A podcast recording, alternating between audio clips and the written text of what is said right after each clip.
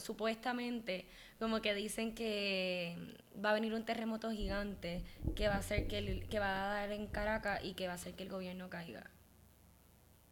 Que va a venir un terremoto gigante a Venezuela y que el- ese terremoto va a causar que el gobierno caiga. O sea, tú me estás diciendo que básicamente, y yo creo que podemos empezar a grabar aquí mismo porque esto está perfecto. Bienvenida Valeria Rodríguez, un brindis. Cheers. Para esos que no escucharon el brindis, nos estamos dando un vinito que, que ahorita compré, que de hecho yo fui a ese sitio y te, te quería hacer una pregunta. Cuando tú vas a comprar vino, porque tú me diste unas especificaciones que a ti no, no te gusta el Pinot Noir, Ajá. tú querías Merlot o tú querías, ¿qué era lo otro? Cab. Merlot, ¿cómo era? Cabernet. Ajá, Cabernet Sauvignon. Y yo fui a este sitio aquí en Puerto Rico a comprar dos botellas de vino. Pero entonces, por alguna razón, yo lo que quiero es que me digan, mira, dime la botella que yo tengo que comprar. Y a mí no me gusta que me den como toda la 200 educación. opciones. No, pero es como el tipo, ok, esta es la región de Argentina, y esta es la región de Francia, y esta es la región de Italia. Y entonces esta uva es un poquito más de prune, y esta uva Pues- es un poquito más de fresa. Pues Mano, si no sabes nada de eso, ¿cómo vas a saber qué vino te gusta? bueno, pero es que la cosa es que yo... En realidad a mí no me gusta Toma aprender... cualquier vino.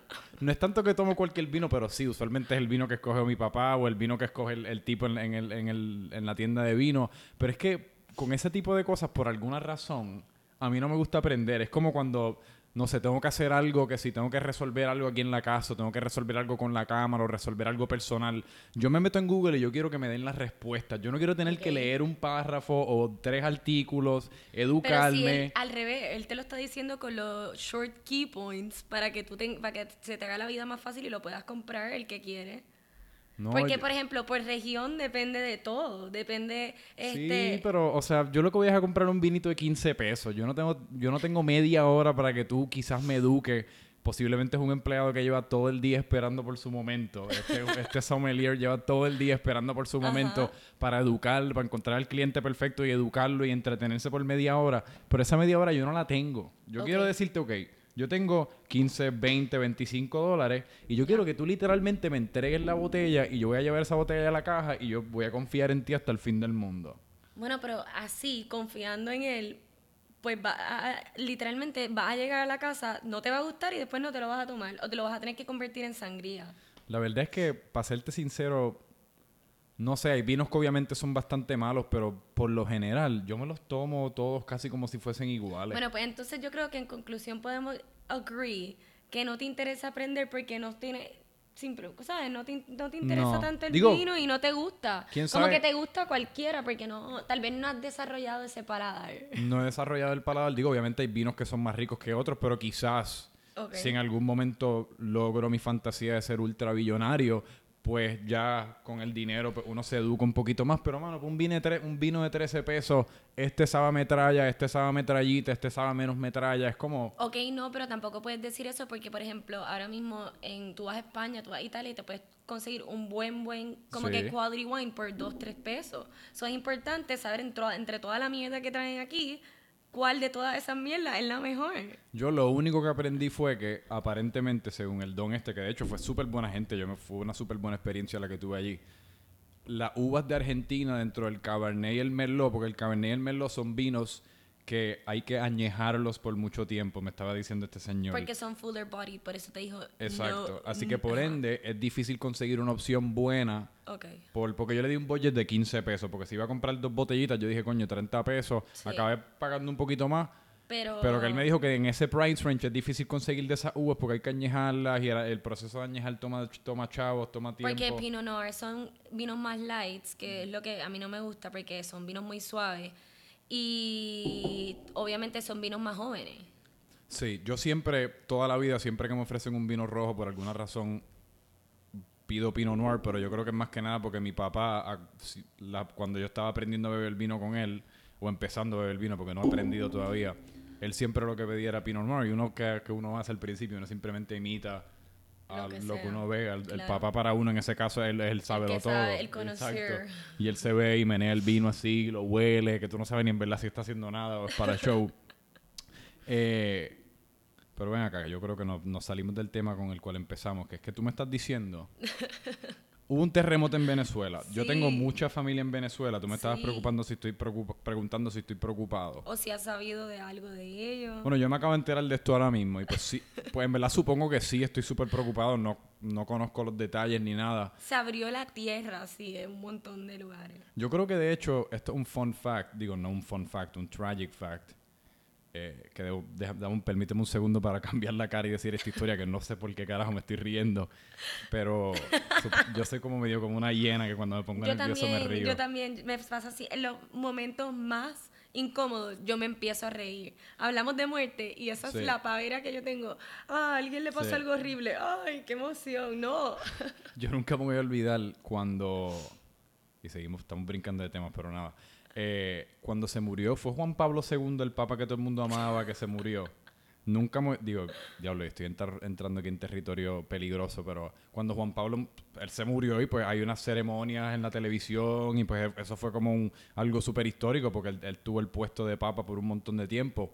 Pero yo me recuerdo ser pequeño y estar en casa de mis tíos y todo lo que podíamos hacer era como chistes de, ah, que si, en verdad no, no me atrevo ni a repetirlos, pero que quizás, quizás tiene, quizás en verdad está ahí muerto, pero lo que tiene es una erección bien cabrona, como unas cosas que en- cuando tienes esa edad, que yo sabía, yo, yo tenía 10, 12 años, no sé cuánto, es yo, pero yo, es de las veces que yo creo que más yo me he reído en mi vida, pero es como tú dices, en los momentos incómodos, yo siento la necesidad siempre, siempre, siempre de romper la tensión. Como cuando te regañan. ¿A ti no te pasa? Te regañan y te dan Sí, una pavera. sí. Como que hasta mi jefa, eso me pasó cuando yo estaba trabajando, me venía y me decía algo súper serio que hice mal y mi reacción era reírme. Y cuando alguien está súper molesto conmigo, me río también. Sí. Pues entonces, pues, Y, no, anyway, mí- tenemos que volver al tema Pero de espérate, la es caída que del me- gobierno de Venezuela. Voy, que yo todavía no creo esa historia. Pero a mí me pasa también, aparte de reírme, yo siempre siento la necesidad de como, por ejemplo, si, si mi mamá llega ahorita de trabajar y está cansada, o, o qué sé yo, está un poquito moody, o no necesariamente está peppy como usualmente está, pues yo siempre siento la necesidad de como ponerme como, no, no changuito, pero bastante como chango, como muchos abracitos, decir chistes bobos, como, porque el, el sentir que otra persona está como medio moody o molesto o cansado, no- yo por alguna razón siento que quizás es como culpa mía y yo quiero como que todo el mundo... de yo- ayudarlo. Entonces, por eso mismo uno se convierte como en el clown o en Sí, el... claro. You get in- yourself into a sticky situation donde la atención, pónganle en mí y Sí. se le olvide lo que están pasando. Literal, porque es como. Es. Yo creo que tiene, tiene algo que ver con el hecho de que a mí no me a mí los momentos tristes, los momentos tensos, los momentos que no sean alegres o buenos, yo trato de evitarlos, yo trato de correrles, o sea, yo- a mí no me gusta bregar con ellos, yo los ignoro, que yo creo que, 100%. ¿verdad? Que yo creo que eso lo tenemos eso en lo común. tenemos en común. Y pues es como, diablo, este momento ahora mismo está tenso, o mi mamá quizás está discutiendo con mi hermano, o, o como dije, está cansada, o quizás mi hermano está un poquito cansado, y yo es como, ay, no, esto no me gusta, quiero que todo esté perfecto. ¿Cómo hago que todo esté perfecto? Y- y pues entonces- chiste, vamos a darle un palo, dense un palo, por favor, abre una botellita de vino, el alcohol lo arregla todo, o vamos a cocinar, quieren cocinar, y es como esta necesidad De- eufórica sí. de que todo momento esté perfecto, porque si no está perfecto, me da como ansiedad, y qué está pasando, y se me pegan esas energías a mí, entonces yo es me que pongo... te lo juro que te entiendo totalmente. Y también cuando estás en una situación de tensión que sabes que la- el resto de las personas pues están o muy serias o muy uptight, entonces tú tratas de como que overly confidently tratar de decir como que, ah, no, no está tan tenso, pero después te dices, espérate, ¿será que esta situación en verdad merita que está, estar así de serio? Y después vuelve el payasito, siempre el Sí, sí, payasito. sí. A mí me pasa. Sí, Yo siempre como- termino. Ok, entonces, ahora. Ah, tú, estás busca- encontré tú este eso es lo que tú estabas buscando en el teléfono, Sí. los detalles del, del, Sí. del- del terremoto de Encontré Venezuela. este tweet que dice... ¿Y por qué nos estamos riendo de nuevo? Esto, es un ter- esto fue una tragedia por alguna razón. En mi mente es como si fuese de embuste. No, pero espérate, que te tengo, como que te tengo, va- vamos a discutir qué tú piensas de esto. Dice, hace como dos años, una vidente mexicana de nombre Moni dijo que en Venezuela iba a ocurrir un terremoto, utilizó esa palabra, que no iba a haber daños materiales Hace ni humanos. 20 años. Sí, y que eso iba a ser una señal que anunciaría el principio del fin del régimen. Bueno, pero lo curioso es que hace 20 años Venezuela estaba bastante bien. Digo, yo creo que estaban empezando bajo la dictadura Sí, pero de mira, Chávez. esto te lo dijo Chelita. Ah, bueno, Chelita underscore uno y tiene no, no uno, señoras y señores. Ella tiene dos likes en ese tweet, así que eso tiene que ser absolutamente verdad. 100%. O sea, tú- tú ella- imagínate eso en que la naturaleza tuviese la capacidad mental de, de hacer... Estamos viendo aquí la cara de Chelita que nos está sacando la lengua y Chelita claramente yo no creo que está destinada para la fama ni para, ni para ningún tipo de popularidad. pero estoy segura que ella está wise con esto. Pero imagínate tú que la naturaleza tuviese la capacidad mental de poder hacer ese tipo de plan, como que, tienen una reunión, ponle el océano, la tierra, el cielo, todos estos componentes de la tierra tienen una reunión y dicen, en 20 años Venezuela va a estar bien jodido, que lo está, porque ahora mismo la situación en Venezuela, en verdad, no sé que estamos bromeando aquí, pero la situación está bien jodida.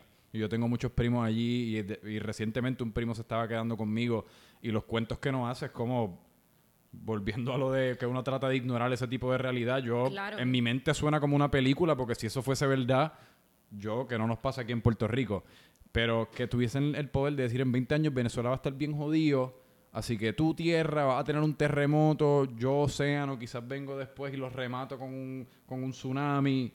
Pero entonces, aparte de que se jode el régimen, se jode mucha gente también que tuviesen que darle algún tipo Pero de aviso. supuestamente, según Chelita, no va a haber muerte ni de humana.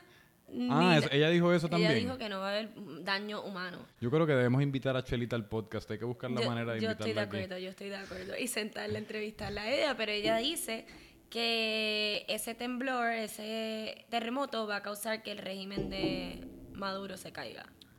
Bueno, pues amén, Chelita. Chelita. Debemos todo ir. Chelita underscore uno, CH Elita underscore uno. Todo el mundo denle retweet para ver si esta profecía de esta gran profeta de Twitter se, se convierte en realidad.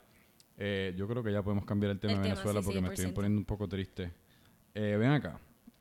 Yo te quería preguntar, porque para la gente que no sabe, que de seguro la mayoría lo sabe, eh, pues tú eres, tú eres novia de mi, de mi mejor amigo o de mis mejores amigos. Esta conversación la hemos tenido. Sí, pero yo pensaba que habíamos quedado que era tu mejor amigo.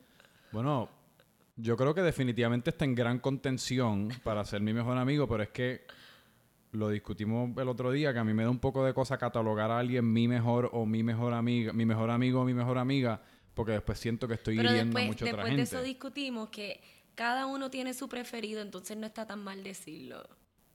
Sí, es verdad. No, es verdad, definitivamente. Y yo estoy seguro que los papás tienen un hijo preferido, los abuelos tienen un nieto, un nieto preferido, los profesores tienen un estudiante preferido. Todo el mundo deep down Tiene su preferido. O sea, si en verdad a ti te dan una pistola y tienes que matar a todo el mundo menos uno, todo el mundo tiene que sabe, quizás sabe, dejaría rápido le viene a la cabeza y dice, ok, a ese uno no lo voy a matar. Exacto. Ajá. Esa es como, esa, esa es la prueba que yo trato de hacer en mi mente. Y pues, esta- este individuo, Carlos Andreu, que ha sido tu novio por los últimos cinco años. Y yo en verdad te quería, porque pues yo creo que yo llevo lo opuesto, yo llevo soltero como cinco años. Ok. o algo parecido. Y pues yo quería que tú me dieras como algún tip, porque en verdad recientemente he, he sentido como una urgencia para conseguirme una pareja o buscar una pareja. Pero eso, eso es presión social, porque yo siento que estamos en la edad de que están algunos o bien solteros o bien juntos. Sí, sí. Yo quiero... Es verdad, porque nosotros estamos en una edad, yo tengo 25, tú tienes 24. 24. ¿Tú tienes 24? Yo pensaba que tenías 20. Tú eres una clase menor que, ¿Que tú? que yo académicamente. Ajá. Pues ¿Cuánto tú sí. pensabas que yo tenía? 23. ¿Qué? Ah, bueno, pero eso está bueno, fíjate. Exacto. Yo te estoy dando un elogio, es más, Gra- 22. Perfecto. Yo pensaba que tú tenías 22. Pero es verdad, nosotros estamos como en una edad bien rara. Digo, y tú eres una de las que está como de las que estás como media casada. Sí, pero como quiera nosotros man- Sí, pero ustedes de lo mantienen cool. Exacto. Yo y es como es como un, es como una dinámica bastante extraña porque sí, pues uno tiene amistades que llevan por mucho tiempo con sus parejas y eso y es como pues uno como hombre soltero no sé, es como raro, como que la- las dos situaciones no necesariamente Pero es que una también con me pasa a mí con mi amiga. Tengo una o que están en una situación ya a punto de o casarse o tener hijos. Sí. O Yo pensaba que todas tus amigas ten- estaban como solteras. Tengo o la a otra, ajá, después la mayoría, no te estoy diciendo que, que están los dos extremos, están súper solteras, ni en una relación de, no llevan ni, ¿sabes? Ni- no hay ni una que esté en una relación de tres meses. Como que los dos extremos. Y entonces, ¿cómo tú me recomiendas a mí caer en una relación? Eso es una pregunta bien complicada. Es que te voy a decir la verdad, yo no sé, yo no sé, no, yo no, yo llevo con Carlos ya cinco años y no, no me acuerdo ni, we didn't even date or anything. Fue como que a mí me gustaba, a mí me gustaba él. Yo pensaba que podía haber la posibilidad de que yo le gustara a él. So, simplemente creo que lo perseguí hasta cuando quiso estar conmigo. Es que el problema es que yo soy. Yo soy De milagro no le espanté, ¿entiendes? Sí, es verdad. Como que yo creo que él dijo, bueno, debajo de todo ese... Es que yo creo que si vas a, si vas a obligar a alguien a ser tu novio, Carlos es en verdad el mejor, el mejor bed. ¿Tú crees? Yo creo que sí, porque Carlos es así como que bastante llevadero. Sí. Como que en verdad, Carlos, uno le puede decir, mira, vamos hoy a Kentucky, o mañana le dicen, mira, eh, me interesaría ir a Isabel a pasar el día, y como que en rara ocasión él te va a poner mucho pero. Es verdad. Que yo creo que quizás en tu caso, como que pues tú, nada, lo obligaste a ser tu, tu pareja, y pues él, nada, pues esto suena como que chévere al principio. pero eso suena horrible. No, pero después se enamoró, se enamoró. se enamoró. Pero... Claro está. No sé, fue algo bastante natural a la vez. Como que siento que él lo estaba peleando más porque él tenía, acuérdate que todavía él estaba en sophomore year of college, so él tenía la mentalidad de que, ah, este, todavía me quedan años solteros y era simplemente esa como que red flag de que no quería estar en una relación hasta cuando, pues, estaba en una. Pero es que yo llevo pensando mucho como en, en el proceso de como conquistar una persona. Yo llevo pensando en eso mucho recientemente, porque pues yo estoy en ese proceso de tratar de conquistar, no sé si a una persona en específico, pero... Pero es que yo soy fiel creyente de que si la persona está interesada va a demostrar su interés. ¿Entiendes? Como que yo lo veo difícil y yo ah, ah, no sé si eso tiene que ver con la personalidad, porque no quiero generalizar y decir todas las mujeres deberían de ser así o son así o funcionan de cierta manera, pero en mi situación, si a mí me llega a gustar alguien, y esa persona, por ejemplo, me invita a salir o algo así, no es que yo voy a brincar y decir, sí, dale, así como una loca, pero sí como que voy a también poner de mi parte y voy a tratar de que funcione porque creo que estamos en una época que ya no es, ay, sí, el niño que me invita al date, como que a veces no está mal, a veces el, el niño no sabe ni que tú estás interesada. Sí. Y como que, y viceversa. Entonces, bueno, en mi caso, yo soy bien malo mostrando el interés porque yo tengo yo creo que sobre todo, sobre todos los problemas que tengo, si, si yo fuese a hacer un seven layer salad de todos mis problemas, yo creo que el miedo al fracaso es el, es el más cabrón, ese es el tope. Yo no sé cuál es el Pero yo creo que ese es el de muchas personas. Y es como el miedo al fracaso, que es, que es primo del miedo al rejection en este caso, a que te digan que no. Y pues todos estos factores influyen en que yo, yo siempre sea, yo siempre caigo casi como en la zona de amistad. Yo siempre me convierto como el amigo porque yo no tengo ese instinto agresivo de de tirar para adelante quizás o invitar a salir o, decirte quizás si, estoy interesado en ti, decírtelo es por, por ese miedo a que me vaya a decir que no. Pero es que yo también creo que muchas de las de tu de tu situación es que muchas de las niñas, I guess, que tú estás tratando de salir con, tal vez no te conocen y lo que ven es... El payaso. El payaso franco. Y yo creo que ahí está el problema, porque yo no creo que ninguna de las mujeres está, va a estar interesada en decir, uy, déjame salir con sí, porque yo estaba... Mr. Payaso. Pero si te llegan a conocer seriamente, yo estoy 100%, segura que le darían un chance al date o lo que, que en verdad es tan curioso porque eso, esto, esto todo es casi como producto de las redes sociales, porque uno se uno como que se mercadea, porque no, sé ni cómo más decirlo, en las redes sociales de cierta manera, ¿verdad? Pues uno escoge highlight, pues en mi caso quizás más que nada las payasadas o pues un, un, sentido de ser como fun, light, como carefree casi, como, ah, mira este payaso, no le importa mucho nada, él está como haciendo sus chistes.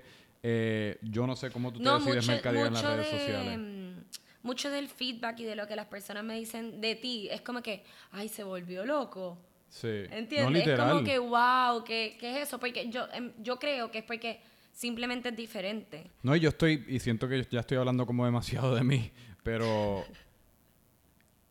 me estoy usando a mí como ejemplo porque la realidad es que yo pues vivo dentro de mi cuerpo, que dentro de mi disfraz de carne, como le gusta, me gusta decirle, porque en verdad nosotros, nosotros somos todos cerebros y lo que estamos es todo habitando un, como un disfraz de carne, en verdad, que lo que lo usamos es como para caminar por ahí eso, pero nada, eso es, eso es aparte del eso punto. Eso es como un gross example. Coño, pero es la verdad. No, esto, todo, esto todo es como mierda. Esto todo es piel, que en verdad no... sin- Pero todos nuestros nuestros gustos y nuestras cosas están en el cerebro. Y pues Es nada, un disfraz de carne. Pero el punto es que, porque me estoy usando de ejemplo porque yo vivo conmigo, que las redes sociales es, es, es una cosa súper complicada porque uno se mercadea de cierta manera, pero en realidad uno es una manera completamente distinta. O sea, yo una vez tomé el story de 15 segundos, regreso a mi vida súper cotidiana. Yo soy yo no soy serio ni para el carajo. A mí me, al contrario, a mí no me gusta ser serio, pero yo soy bien tranquilo. O sea, yo, yo vivo una vida relativamente calmada, yo no salgo mucho, yo no molesto mucho, yo estoy en la mía. Pero es como difícil sobrepasar eso y también hoy día con las redes sociales todas las relaciones y las amistades y todo, no sé, tienen que pasar como por este filtro de aprobación. Pero tú sabes que a mí me pasa que hasta con a mí, con al- las mejores amigas que yo tengo, no tengo ni una foto en Instagram, ¿entiendes? Sí. Y los mejores momentos que he tenido, no necesariamente, algunos sí, pero no Ni los necesariamente han pasado en Instagram. Siempre sí, claro. Em, pero, ¿cómo yo me mercadeo en las redes ¿Cómo tú te sociales? mercadeas en las redes sociales? No sé. Como que no sabes. Tú tienes que saber. Como que, sea, Cuando tú, posteas, cuando tú posteas una foto que tú estás tratando de, de lograr, como que verte bien, que... Bueno, obviamente me quiero ver bien, pero yo también creo que muchas de las cosas es como que no es como ah mira eh, me, me sale en el momento como que hay veces que puede estar pasando algo o no y de la nada se me olvidó el celular ¿entiendes? Así que yo creo yo creo que lo trato de hacer lo más real posible Lo más real. pero por, e- en la- eh, por ejemplo yo tengo mi swims la gota Exacto. y pues los posts de la gota sí trato de ponerme los swims para que las personas lo vean y como que... Sí, claro, en tu para caso- crear contenido de cierta manera. Em, Si en tu caso tú no solamente te estás mercadeando a ti, que by the way, esto es un, per- esto es un perfecto momento para, para informarle a todo el mundo que está escuchando viendo esto. La Gota Swimwear está una de las dos fundadoras, ¿verdad? sí. Una de las dos fundadoras de la Gota Swimwear, que en mi opinión son los trajebaños más bellos y cabrones de todo el, de todo el universo. Y en realidad, si eres mujer y no te has comprado uno, no estás en absolutamente nada. Te mereces que te borren de Instagram, de Facebook, de YouTube y de Twitter. Si eres un varón y no le has comprado uno a tu novia, a tu pareja, a tu mamá, a tu hermana, a la que con la que quieres salir, también estás charreando y no te mereces estar en nada. La Gota Swimwear, ajá, ¿qué me decía? Anyway, em, gracias por el intro. Eh, No, es que en verdad, eh, fuera de bromas, están espectaculares. Búsquenlo en Instagram, búsquenlo en el website, están de show, la gota swimwear, ajá. Ajá, Por como me cuánto, me merezco como un 5% en la compañía por ese monólogo tan precioso. Lo podemos discutir cuando estemos off cam. Anyway, eh, ajá, que, mm, pues, ajá, como estaba diciendo, los posts, algunos son obviamente más thought out por eh, la mercancía y qué sé yo, porque quiero enseñar mi trabajo, porque Claro. aparte de eso, como que yo los diseño y I'm very proud of them. Um, otras fotos que pongo usualmente son como para share mi vida, por ejemplo, cuando yo estaba en Italia y eso era como que una manera de stay connected, aunque suena Sí. súper, estaba tan lejos y es como que, pues, aquí puedo poner esta foto y puedo tener feedback y más o menos comunicarme, no con la gente que necesariamente, no con mis amigas directas close, pero con tal vez una amiga secundaria. Tú sabes que no hablas tanto así para llamar una vez en semana o se textean todo el día, pero pues es como que, ah, que igual que me gusta ver su foto y ver que están bien y, Sí. y ver qué están haciendo. Y creo que algo que ha creado las redes sociales es esa necesidad de saber que las otras personas están haciendo. En todo momento. en todo momento. Entonces, pues Y algo nunca, están, es una- nun- es nunca como- están haciendo nada lo suficientemente cool como para no estar refreshing el, el feed de Instagram constantemente. Sí, yo creo que también mucho, eso, eso es algo que yo actually pienso un montón. Como el contenido ya está tan limitado, hay tanto más de lo mismo, que también últimamente llevo posting menos y creo que es porque cada vez que pongo un post o lo hago por impulsividad de que en verdad lo quiero poner, por ejemplo, hoy mismo metí una foto de un gelato porque en verdad estaba extrañando Sí. Italia, pero en otros trato de no poner tanto content que no sea, que no vaya a aportar algo. Obviamente teniendo un swimwear brand, que tanto yo puedo hacer con esos posts, es más para los productos y eso, pero con mi, con mi cuenta personal creo que, tú sabes, I gave up en Sí. estar poniendo estupideces, como quien dice, porque siento que hay ya mucho más de lo mismo, mucha gente imitando a otras personas Y como que, por ejemplo, el boomerang de las dos copitas. Horrible. Del happy hour. Horrible, ese es ¿Sabes? el Todo el mundo, todos somos guilty de eso, pero a la misma vez, you know, ya, es como que todo el mundo debería de revalu- revaluar Es que lo que, que, está posting. yo lo que creo también es que yo, buscar la manera de generar fresh content. yo he empezado a tratar de, de mirar a Instagram con menos juicio porque lo que pasa es que yo creo que si uno lo si uno se mete en Instagram esperando como esta maravilla de contenido que te va a entretener por media hora y va a ser casi como poner una película de Netflix, la realidad es que la mayoría de las veces va a estar, va a estar decepcionado. Decepcionado. Y en verdad, uno como persona, porque por ejemplo, vamos a tomar ¿Y el dónde ejemplo tú buscas tu inspiración? Eh, acerca de qué. Inspiration. ¿Dónde tú buscas? Ya que tú dices que no te puedes meter en Instagram. A mí me gusta mucho YouTube. Ok. Me, me encanta YouTube. Ok. Por ejemplo, lo mío es Pinterest. Yo puedo pasar horas Ah, en y también. Pinterest. Bueno, pero para, para usos distintos, yo ahora que estoy eh, tratando de lanzar una línea de camisetas, o por lo menos una camiseta para empezar por ahí, Pinterest le, le he cogido cariño y está salvaje. Tienen un montón de buenas ideas. montón de cosas. Está súper cool para crear casi como un vision O sea, board. yo creo que eso es una buena pregunta, que es ¿dónde uno encuentra fresh new content que te inspire? Sí.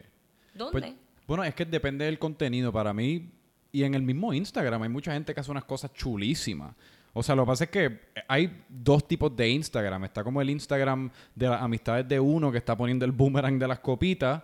Y está también el Instagram de la gente que lo coge casi como si fuese un trabajo, ya sean fotógrafos, ya sean comediantes, ya sean, qué sé yo, gente que hace películas de un minuto, bloggers, exacto. Que en su caso, Instagram es una plataforma para ellos distribuir su contenido y Pero ¿no tratan te de parece hacerlo. que el contenido que están creando también es un poco redundante? Por ejemplo, Claro. es que te, Porque te hago todo todas re- estas preguntas porque yo estaba en una conferencia en New York eh, y estábamos hablando de The Future of Content. Estaba una escritora, Gran Sore, y ella estaba diciendo que se quitó el Instagram porque ella se sentía que ya, ya no podía aportar nada distinto. Y si lo hacía, que a, a las horas iba a haber un post exactamente igual al de ella, que Sí. otra, una fan, una niña, quien sea, hubiese creado. Y ella dijo como que, mira, me lo quito porque yo quería encontrar cuál es mi fuente de inspiración para el resto, de, para todo. No es en cuanto que, para todo. Para tú remodelar tu casa, toda- sin tú buscar o necesariamente ir a un social media tool o algo así. Y eso es lo que ella estaba haciendo y estaba tratando de encontrar la inspiración en como en el day to day. Pero yo no necesariamente creo, tomando el ejemplo de esa señora, en, borra- en como que borrarte el Instagram o desaparecerte. Yo no creo que esa es la respuesta tampoco. Yo creo que eso quizás es como, no sé, una como una curita o algo. Pero la realidad del caso es que yo creo que la gente en realidad, porque cuando, por ejemplo, si tú pones una foto del gelato en Italia, o una foto en una playa, o lo que sea, y pues para la persona que quizás está consumiendo esa foto, lo está consumiendo desde la perspectiva de, ah, mira esta guilla, mano, ah, sí, lo sabemos, fuiste a Italia, te encanta el gelato, o mano, sí, ya todos sabemos que te ves súper bien en bikini, no sigas fucking posteando fotos en bikini, pero para ti, que es en el caso de la persona que está posteando, yo creo que el postear es simplemente como, mano, sabes que yo estoy en Italia, esto está súper cool, estoy con mis amigas brindando, hablando de, de las copitas de boomerang, y en el momento uno está como tan feliz o disfrutándose la experiencia ta- la tanto que uno la quiere compartir con la gente, pero lo que pasa es que pues la gente no está allí Bueno, contigo. yo espero que entonces esa sea la intención de todas las copitas que yo veo por ahí. Sí. Yo soy guilty, ahora yo me estoy aguantando. Yo dije, no vuelvo a poner una freaking escopita en Boomerang. Pero en verdad que yo no creo que la gente, yo no sé, Instagram no tiene la culpa. En verdad, yo creo que la No, culpa es está en, en En el uso que uno le da. Eh, claro. Digo, en, el- en los users y en el uso que uno le da, porque igual tú no necesariamente tienes que seguir a nadie. Tú puedes escoger a quién tú sigues, tú puedes escoger lo que tú ves, tú puedes escoger cuándo te metes, cuánto tiempo estás en el app, qué uno postea, no sé. Y para mí es una herramienta súper buena que yo estoy seguro Sí. que para ti con los trajes de No, baño, sí, o sea, Instagram es, es... es. Y por ejemplo, ahora mismo con. Es la mejor Instagram de- herramienta. sí, es la mejor. Eh, para el Instagram de, no estoy simplemente es como simplemente me gusta evaluar como que lo que distintas personas que están en creative industries opinan sobre estos distintos tools, especialmente Instagram, porque yo todos los días me hago esa pregunta, ¿cu- ¿hasta cuándo vas a durar Instagram? Claro. Porque mira Snapchat, ya a nadie le interesa Snapchat. Nadie. Twitter obviamente pues tiene otro propósito, todavía es bastante activo, pero no es que Instagram es No el vas a vender traje de baños en Twitter. Ajá, Facebook este ha, ha- ha cambiado un montón eh, sus users. Antes eran más jóvenes, ahora son un montón de viejos y papás. Pero yo creo que Facebook sigue siendo ultra efectivo si tú quieres mercadearle a la gente vieja. Sí, Uno, por eso mismo. Facebook tiene la más gente. O sea, todo la gente dice todo el mundo está en Instagram, que sí es la verdad, pero en verdad es todos los jóvenes están en Instagram. Ahí se apagó la cámara, déjame. Ok. Ok, es que se había apagado la cámara. Que esa cámara nada más graba por 30 minutos corrido y después yo no sé si es que se calienta o algo, pero Ok, se pero apaga. tú no puedes editar esto. Sí, sí. Ah. Sí. Digo, pero igual. Eh, sí, se ve así como medio rough. no importa. ok. Se, se, se siente más humano. Ok. ¿Qué me decía? Espérate. Ahora no me, no me acuerdo ni dónde me quedé. Me está, yo creo que me estaba hablando de Instagram como... Ajá, de ¿Hasta cuándo va a durar Instagram? Exacto. Ah, no, lo que te iba a decir es que ahora con la tienda nueva, con Sweet Number 9, que no tengo el no tengo fotos de los productos ni nada de lo que me han llegado, son muchas de las cosas que yo he puesto es inspiration y fotos de, la- de algunas de las marcas que voy a tener que ya tienen su contenido. Pero cada vez que pongo un post, siento como que, ay, qué waste of post, porque I'm throwing something out there that I'm not gonna necessarily have. Y es como que, es como, aunque, aunque obviamente pues no es trash y no es que está contaminando más, pero a la misma vez sí. Sí. Es como, tú sabes, como no recicla, es como, bueno, la gente está reciclando contenido Claro. constantemente y yo creo que yo estoy haciendo es como que no me gusta sentirme que soy parte de la causa de que está tirando eh, lo que no, no estoy dando contenido nuevo, Sí. ¿entiendes? So by reposting me he, visto, me he visto como que ay, no quiero hacer eso. Cuando una foto original, no importa que la foto sea de lo que sea, está dando contenido nuevo, so ahí está aportando un poquito más. Sí. Entonces nada, he tenido como que seguir bregando Es con que eso, ese, esa situación en particular yo la miro de dos maneras, porque una vez en Instagram, pues uno, la verdad es que por más que uno diga, ah, verdad, Instagram yo lo manejo responsablemente, algo en nuestra psicología ha cambiado se- desde que aparecieron las redes sociales, que, que querámonos, querámoslo, ¿cómo se dice esa palabra? Queramos, Queramos- querámoslo lo. o no, la verdad es que los likes nos pueden hacer sentir mejor, nos pueden hacer un- sentir un poco peor, dependiendo como el post que uno ponga, eh, cuántos likes coja o el, o el response de la gente. Bueno, es ¿tú has algo visto que... ese episodio de Black Mirror? ¿Cuál? El de que de- como que, que las Una serie en Netflix, Black Mirror, que está espectacular, es inglesa creo, ¿verdad? Que cada episodio es distinto, distinto. y todos son, Como todos que- giran alrededor de la tecnología. Exacto, Bien y del, del futuro de, de lo que se pudiera convertir la tecnología y en uno de los episodios, pues en vez de tú estar liking, Ah, tú, sí. estás, tú estás dándole como que, como por ejemplo, como para lo que hace en Uber, Sí. rating a una persona y eso puede llevar hasta la persona a, como que la- a estar en la cárcel Sí. solo por... Es, eso es, es- ese es tu currency, tu social Mm. currency que influye en, en este episodio. Influye en el vecindario que vives, las relaciones que tienes, los carros que guías, a dónde puedes viajar, a dónde no Claro. puedes viajar. Y es todo, si eres basado en, linda, cuan- en, en cómo tú pintas tu vida y mientras más perfecta, mejor. Exacto. Mejor rating tiene. Y nada, eso es lo, yo creo que eso es, obviamente, esto es un super extreme severe case, el example de Black Mirror, pero bueno, pero... los likes y los comments y el engagement que uno tiene, creo que es la representación de eso en una manera. Sí. Y yo, a mí no, yo no tengo duda que eso de seguro va a poder existir. Digo, y la realidad del caso es que cada vez más y más, y ahora yo también que estoy empezando como a, a tratar con correr el social media a la tienda de mi mamá y estoy un poquito más enfocado en las redes sociales, la realidad del caso es que uno, uno juzga la validez de una persona en base diablo. Esta muchacha tiene 7000 followers o esta muchacha tiene 15000 followers. Mira todos los likes que coge por post, mira todo este engagement. Está empezando a ser bien popular, no está empezando a ser bien popular. Uno no ha conocido a la persona y ya uno tiene quiero quiero contactarla, no quiero contactarla. Exacto. Diablo, nada más que 300 followers. 100%. Es que Y no tan solo eso, como que de alguna manera eso hace pensar también, eso viene como que con la psicología de que mm, lo de las relaciones, de seguro tú te has sentido ahora que tú quieres poner este, ah, te quiero tener una pareja porque todo el mundo está posting de su pareja y como que lo felices que son y lo que sea. Cuando al final del día tú nunca sabes, tú sabes cuántas veces Ah, no. a mí me ha pasado que yo estoy en una situación como que con alguien y me dice como que, ah, sí, tuviste esa foto y ese día estuvimos peleando todo el día y el otro Sí. día nos dejamos. Literal. O sea, eh, es... Bueno, volviendo, volviendo a lo que estábamos hablando originalmente, que es de la manera que la gente escoge, mercadearse, porque para mucha gente la relación es casi como su punto de venta más cabrón, es como lo más el, el diferenciador más cabrón que tienen es como mira esta mira esta relación fabulosa que tenemos, mira lo que comemos, mira los sitios que viajamos y ese es como su manera de Es como las Kardashians con sus bebés que son accessories. ¿Tú crees que son accesorios? o sea, ¿Tú eres fanática de las Kardashians? la verdad es que tengo un love and hate, pero mi favorita siempre va a ser Kylie. Tu favorita, a mí la mía siempre va a ser Kendall. Pues para mí siempre va a ser Kylie, no me preguntes por qué, pero mm, sí me parece que como que sus bebés son de 100% accessories. Y el otro día yo vi un Instagram Y sus parejas post- también. Ajá. El otro día vi un Instagram post que era como que em, una mamá así toda fabulosa con un bebé y era como que check out my latest accessory. Y creo que eso es lo mismo con los novios. Sí.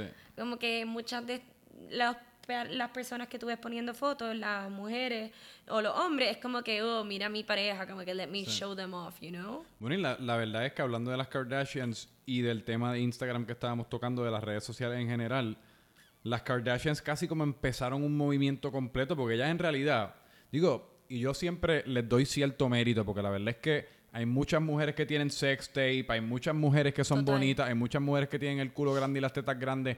Yo no sé qué carajo ellas, fue lo que hicieron, la mamá no sé qué fue lo que logró con esa hija o, de la- o cómo mercadearla, pero algo hicieron para convertirse en el imperio que son, ya sea económico o social o whatever. Pero Ambos. hoy día en, en Instagram no- uno no se tiene que ir muy lejos. Hay muchas muchachas que se están que con cuerpos bonitos que lo que tú ves es que ponen muchas fotos del culo, muchachos que, que lo que ponen son fotos sin camisa de sus abdominales. Y eso casi yo creo que son los hijos de la generación de los Kardashians porque le están sacando chavo. Sí. O sea, cogen 10.000 followers y ya una marquita te está regalando ropa, la otra Sí. marquita te está pagando 500 pesos. Sí, definitivamente ellas son las pioneers. Y todo, y, y todo se siente como bastante fake, como que todo es un prop. Y hasta yo mismo lo he hecho, que me he puesto ropa prestada, yo para tomarme una foto, eh, qué sé yo, he hecho algún video que le digo a mi mamá, mira mamá, si puedes, a- a- te voy a asustar. Y si y esto estamos hablando de una escala totalmente menor, o sea, videitos pendejos que ven 200 personas. Mira mamá, te voy a asustar, a- actúa como si te caes o lo que sea. Que, que en verdad esto es todo, todos estamos tratando de, yo creo que buscar la manera de vivir la vida de las Kardashians, ya quizás no sea a esa escala, pero de la manera que ellos, lo, no sé, ellas fueron como unas pioneers. 100%, pero obviamente todo el mundo va a querer vivir la vida de las Kardashians cuando si te pones a pensar, piénsalo, como que es bastante nice en lo que ellas como que demuestran, ellas hacen lo mismo, todo lo que uno ve por social media. El TV show cuando tú lo ves es todo como que takes on things, Sí. pero Yo you're he not visto. really in there, you know? Como que es Para nada. Para eso yo- nada. Yo creo que eso hay un libreto envuelto. Sí, yo creo. tiene que haberlo, porque es que llega hasta el punto que en verdad si tú te pones a, pensar en las conversaciones que ellas tienen, you don't know them. Son tan eh, superficiales, específicas, y simplemente, y crea como que la historia, y más habla del chismecito en E-News, y cuando en verdad viene a ver y ve el show, no pasó nada. Sí. No, porque nunca pasa nada. Lo que pasa es que ellas son mujeres bien bonitas, discutiendo de problemas que en verdad todos tenemos en nuestro diario vivir, pero qué sé yo, nadie quizás pensó que eran interesantes o nadie decidió documentarlos, pero ellos están documentando que si esta me invitó a cenar, mi hermana me invitó a cenar y yo no quiero ir, son estupideces así. Claro. Que todos tenemos, pero quizás al ser ellos, pues se siente como, se siente como un poco Bueno, más ya sabes, interesante. Andrea, si lo invitas a cenar, parece que Franco no quiere ir. No, digo, eso es otro tema porque a mí yo odio salir a cenar. No, no odio salir a cenar. Déjame, yo tiendo a usar la palabra odio mucho, pero a mí no me gusta salir a cenar. ¿Por qué? Porque a mí no me gusta estar en situaciones en las cuales me siento que no me puedo mover, en las cuales me siento como un poco confinado. A mí me gusta sentirme como libre. Por Yo eso a creo mí que me mi cosa favorita es salir a cenar. yo sé que sí, que te encanta cenar. Pero por eso a mí me encantan como que las, los eventos en las casas, por ejemplo. Porque uno está en una casa, que es casi como pues, uno está en un sitio confinado, entre comillas, pero hay espacio para moverte. Quizás el barbecue está por allá abajo y te pica algo. El vinito está en la cocina abajo y te lo sirve. Te puedes sentar aquí afuera, va por la piscina. Te puedes I mean, sentar en la cocina. Te como... puedes mover en el restaurante, por ejemplo, mira los smokers. Pero si no eres un smoker, en verdad que no te tienes que quedar Sí, pero es que no sé. Pues sí Especialmente, especialmente salir a cenar en grupos grandes. Si es un grupo pequeño, porque en grupos grandes es como, pues después, qué sé yo, te sientan al lado del primito de siete años o te sientan al lado de la novia nueva del pana que todavía nadie conoce. Pero si son grupos bien pequeños, ponle, si vamos tú, yo y Carlos, o tú, yo y Carlos y mi futura novia que después de que vea este podcast de seguro me, in- me va a invitar a salir. Yo espero. Eh, pues ahí sí yo creo que me lo disfruto. Me siento cómodo porque el grupo está cómodo, pero mi preferencia siempre es ambientes un poquito más abiertos. Ok. No, yo soy 100% de ir a cenar y no me molestan los grupos grandes, simplemente no me disfruto la comida tanto porque no puedo pedir todo lo que quiero. Bueno, tú puedes pedir todo lo que quieras y Carlos se lo va a comer. Ese es el beneficio de tener un novio que se... Que, se- Que le guste es comer limpia que- platos, literal. Yo creo que yo voy a necesitar una novia limpia platos porque yo... Yo, ah, en verdad que estoy empezando a comer más. Pero... No, pero te buscas una novia así. Mira, yo pido cuatro platos, que quiero probar un bite de cada uno. Ya Sí. yo me llené y Carlos, no te preocupes que he takes care of them. Es que- Llega el mesero y dijo, y dice, ¿les gustó? Y Carlos está ahí con el bocado tragándose y yo estoy que, bueno, o sea, no quedó nada para poder decirte que no. Mira, pues eh, que mencionaste ahí brevemente Sweet Number 9. Ajá. Hablamos un poquito de Sweet Number 9. Que es una tienda que está abriendo en la calle Loíza de ropa. Es como un life, es como una experiencia casi, como un lifestyle store. Creo de- que me cogiste en como que un ayer y hoy tuve, estuve como que un poquito debating, ¿no? Y debating en qué es el concepto, porque, Pues vamos a hablarlo.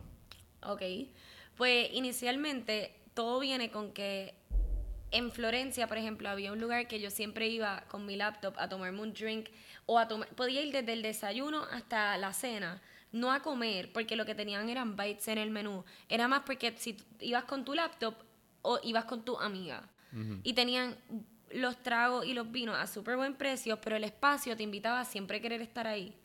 Eh, entonces, ese lugar, como que me, me- lo extraño, te voy a decir que uno de los lugares que extraño. Y yo quieres recrearlo, más y o quiero menos. más o menos recrearlo, pero cogiendo un poco, por ejemplo, cuando vivía en Nueva York también tenía un lugar así. Cuando vivía en Miami también tenía un lugar así. So, aquí hay coffee shops y todo eso, pero no había un lugar donde yo me sintiera que yo estoy en la sala de mi casa tomándome un trago con mi amiga o estoy en la sala de mi casa y no tengo no tengo cosa de ir sola porque sé que el servicio y las personas que están ahí van a ser buena gente, me van a dar un drink, me voy a sentir ahí en comfort y pues quiero recrear eso y ese feeling un- de una manera. Ok. Pues yo la, pues, ok, entonces, otra cosa aparte es que mm, yo odio hacerme mani-pedi. Y en Florencia yo tenía un mani-pedi cocktail bar. So yo iba, me tomaba el drink y me hacía los pies, las manos y qué sé yo, y no me daba ni cuenta porque me Sí. ponía a hablar con la de al lado o iba con una amiga o lo que sea. Pues de una manera como que se me ocurrió pues, unir todas estas cosas. Hacer ¿Qué pasa? tus dos conceptos favoritos, Ajá. Más shopping, uno. porque Más shopping, obviamente exacto, eso siempre estado en todas partes. Exacto. Eh, que siempre, que esté todo bajo un mismo techo. Pero ahora estoy debating si simplemente hacerlo tienda y wine bar en vez del mani pedi. ¿Qué tú crees? Eh, bueno, yo lo que creo, en realidad, en mi opinión, el Manipedi es un poco complicado. El Manipedi, obviamente, nada más que comprarle el equipo para todo lo del Manipedi, la, ya tienes más empleadas, todo, pues, pero eso son logísticas. Eh, yo lo que creo es que quizás en Puerto Rico, y específicamente en la calle Loíza, hay un montón de sitios de Manipedi que son ¿Tú crees? bueno, yo eso es lo que yo he escuchado. Digo, y no sé, y quizás son. En verdad, no estoy seguro. Quizás. No, pero piensa en el concepto, como que en la idea. ¿Qué te gustaría? Cierra los ojos, imagínate irme a un lugar donde haya manipedi o te lo imaginas más como un wine bar o como que... Yo ¿qué te- preferiría- ¿Qué, tú, qué te gustaría? Yo preferiría más como el concepto de tienda y como wine, Wine bar. Porque Sí. yo también creo que invita a que vengan mujeres y hombres. Porque el problema también es que yo creo que esos son dos conceptos que quizás no necesariamente van, van de la mano en el sentido de que yo no sé si tú necesariamente quieras estar chileando con una señora al lado haciéndose las uñas del pie y yo no sé si la señora que te está haciendo las uñas del pie necesariamente quiere sacar a ver, sacarse los pies de 55, 60 años al frente de unas muchachitas que están ahí en la computadora. Esa sería como mi única preocupación, que hay como un choque ahí como de vibras. El espacio es bastante grande, Sí, yo lo he visto, el espacio está espectacular. pero no sé, eso es algo que como que vo- voy a seguir dándole cabeza por unos días a ver qué se me Sí. ocurre.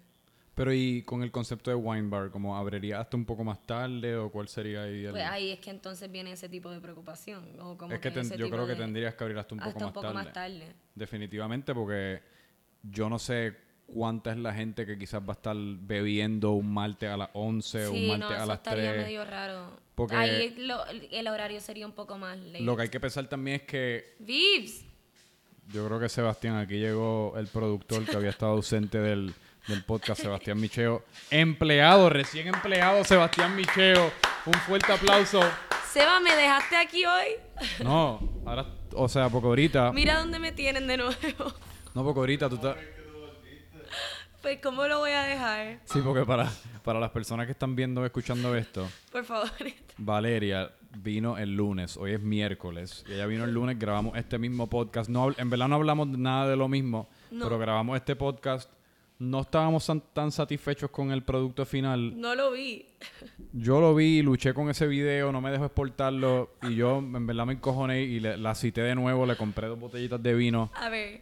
Vamos Eh, a tener que guardar la otra para otro día por si acaso este editing no le gusta. No, pero que aquí llegó Sebastián Micheo, mi hermano. Que te lo perdiste, estuvo bien cómico, porque ahorita yo llegué, yo estaba comprando las botellas de vino y yo llego. Y pues él, él hoy estaba esperando una llamada para saber si le iban a dar un trabajo o no. Cuidado con la cámara. No lo están viendo. Sí, sí. Eh, pues él estaba esperando una llamada para ver si le iban a dar el trabajo o no le iban a dar el trabajo. De un trabajo que en verdad quiere, ¿verdad? Que, que te, que te llamaba bien cabrón la atención. Y cuando yo llego, él es- yo lo veo con los... Con los...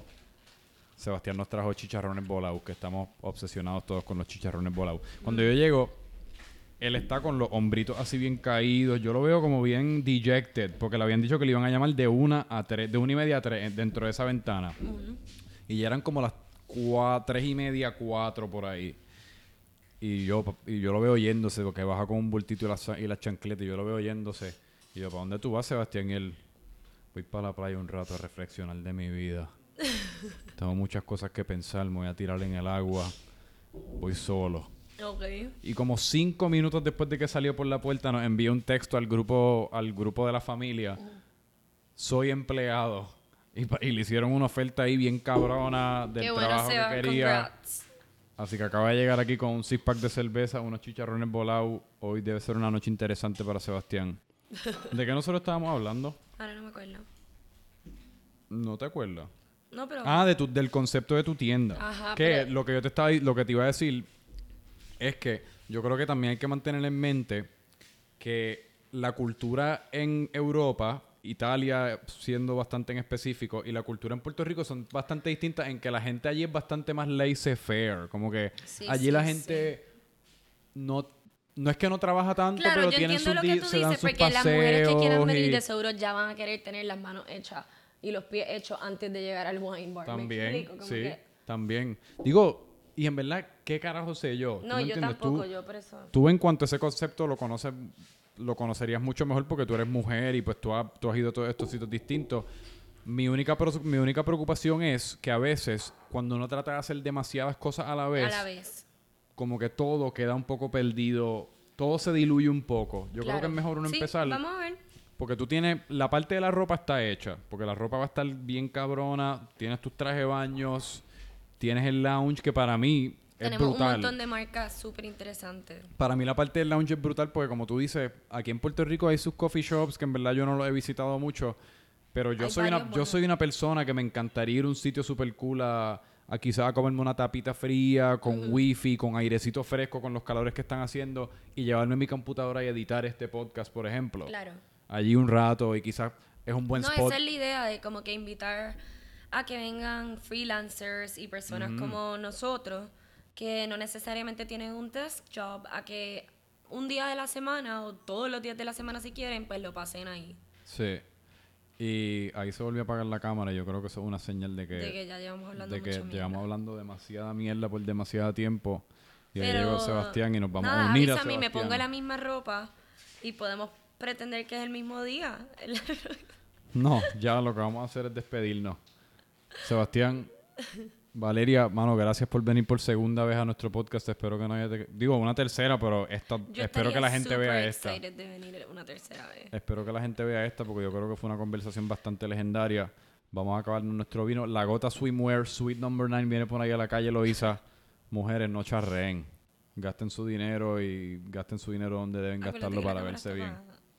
Sí, yo sé que la cámara está para acá, pero a mí las cámaras me vuelven loco y me gusta mirarlas. Nada. Gracias, Corillo. Yo creo que este podcast se va a llamar Francamente Franco, ni lo introduje ni nada. Esperen más episodios por venir. Valeria Rodríguez, La Gota Swimwear, Sweet Number 9. Paz.